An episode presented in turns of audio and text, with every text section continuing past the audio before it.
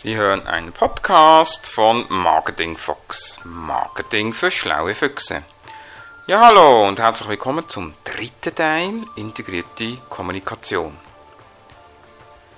Nennen Sie die Schritte von der Bottom-up-Planung. Da haben wir als ersten Punkt einmal die Analyse von der Kommunikationssituation. Dann als zweiten Schritt die wir Kommunikationsziel festlegen. Im dritten Schritt geht es um die Bestimmung der Zielgruppe. Beim vierten Schritt kommt nachher die Integration von der Kommunikationsstrategie ins Strategiekonzept zum Tragen. Und beim fünften Schritt die wir Maßnahmen bestimmen und im sechsten führen wir Kontrolle durch. Wir werden die drei Kernelemente von der Strategie bei der integrierten Kommunikation bezeichnet. Haben wir als ersten Punkt die strategische Positionierung. Sprich, hier die wir Kommunikationsziel festlegen. Beim zweiten Element geht es um, um die kommunikative Leitidee. Da geht es darum, Kommunikationsbotschaft festzulegen. Und beim dritten Element geht es um die Bestimmung der Leitinstrument, also von der Bestimmung der Kommunikationsinstrument. Was verstehen wir denn unter kommunikativer Leitidee? Das ist die Grundaussage zu einem Unternehmen und zu deren Marktleistungen und enthält die kennzeichnenden Merkmale von der Positionierung. Was sind Kristallisationsinstrumente? Das sind Instrumente, die einen starken Einfluss von anderen Kommunikationsinstrumenten ausgesetzt sind. Zum Beispiel PR wird durch Mediawerbung beeinflusst. Sie können aber auch starken Einfluss auf andere Kommunikationsinstrumente ausüben. Was sind Integrationsinstrumente? Das sind Instrumente, die über ein sehr hohes Integrationspotenzial verfügen dienen und die können gemeinsam mit anderen Kommunikationsinstrumenten eingesetzt werden, ohne dass sie das Kommunikationssystem stören dient dabei.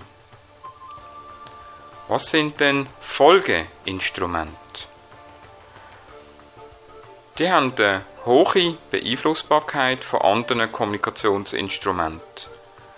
Das heißt, der Einsatz hat sich immer im Sinn und von der Anwendung von anderen Kommunikationsinstrumenten und deren Botschaften auszurichten. Nennen Sie Gestaltungsinstrumente, wo der Wiedererkennungswert sicherstellen. Da haben wir das Firmenlogo, wir haben das Firmenzeichen, die Farben, die Schrifttypen, Schriftfarben, allenfalls Musik, vielleicht auch Ausleuchtungen, Lichtverhältnis.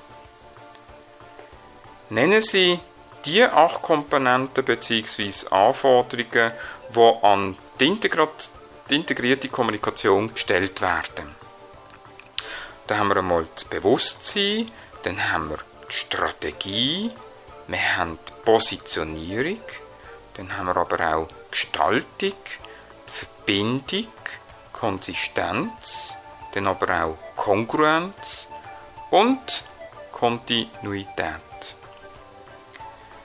Nennen Sie typische Above-the-Line-Instrumente.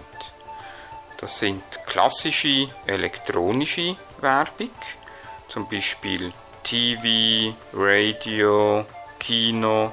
Dann haben wir aber auch Printwerbung, das sind Zeitungen, Zeitschriften und was wir auch dazu können zählen sind die in Form von Plakat. Nennen Sie typische Below-the-Line-Instrumente. Dazu gehören VF, PPR, dann der persönliche Verkauf, Messen, Ausstellungen, Sponsoring, das ganze Mobile Marketing, das Online Marketing, aber auch das Event Marketing, das Product Placement und das Direct Marketing. Beim Kaufverhalten werden hinsichtlich vom Involvement vier Formen unterschieden. Welche? Der erste geht einmal um unterschiedliche Produkte. Das heißt, hier haben wir ein sehr komplexes Verhalten, Kaufverhalten. Wir haben also sehr hohes Involvement. Dann beim zweiten geht es um unterschiedliche Produkte. Das heißt, wir haben hier ein sehr abwechslungsreiches Verhalten und das Involvement ist hier sehr niedrig. Dann haben wir kaum Unterschied zwischen Produkten. Das ist eher beim psychologischen Kaufverhalten so. Und da haben wir ein sehr hohes Involvement. Und dann haben wir die vierte Form, wo wir quasi keinen Unterschied zwischen Produkt haben. Da geht es ums routinemäßige Kaufverhalten. Das heißt, wir haben ein sehr niedriges Involvement. So, das war es bereits schon gesehen zum dritten Teil. Und demnächst folgen weitere. Ich freue mich also aufs Wiederhören.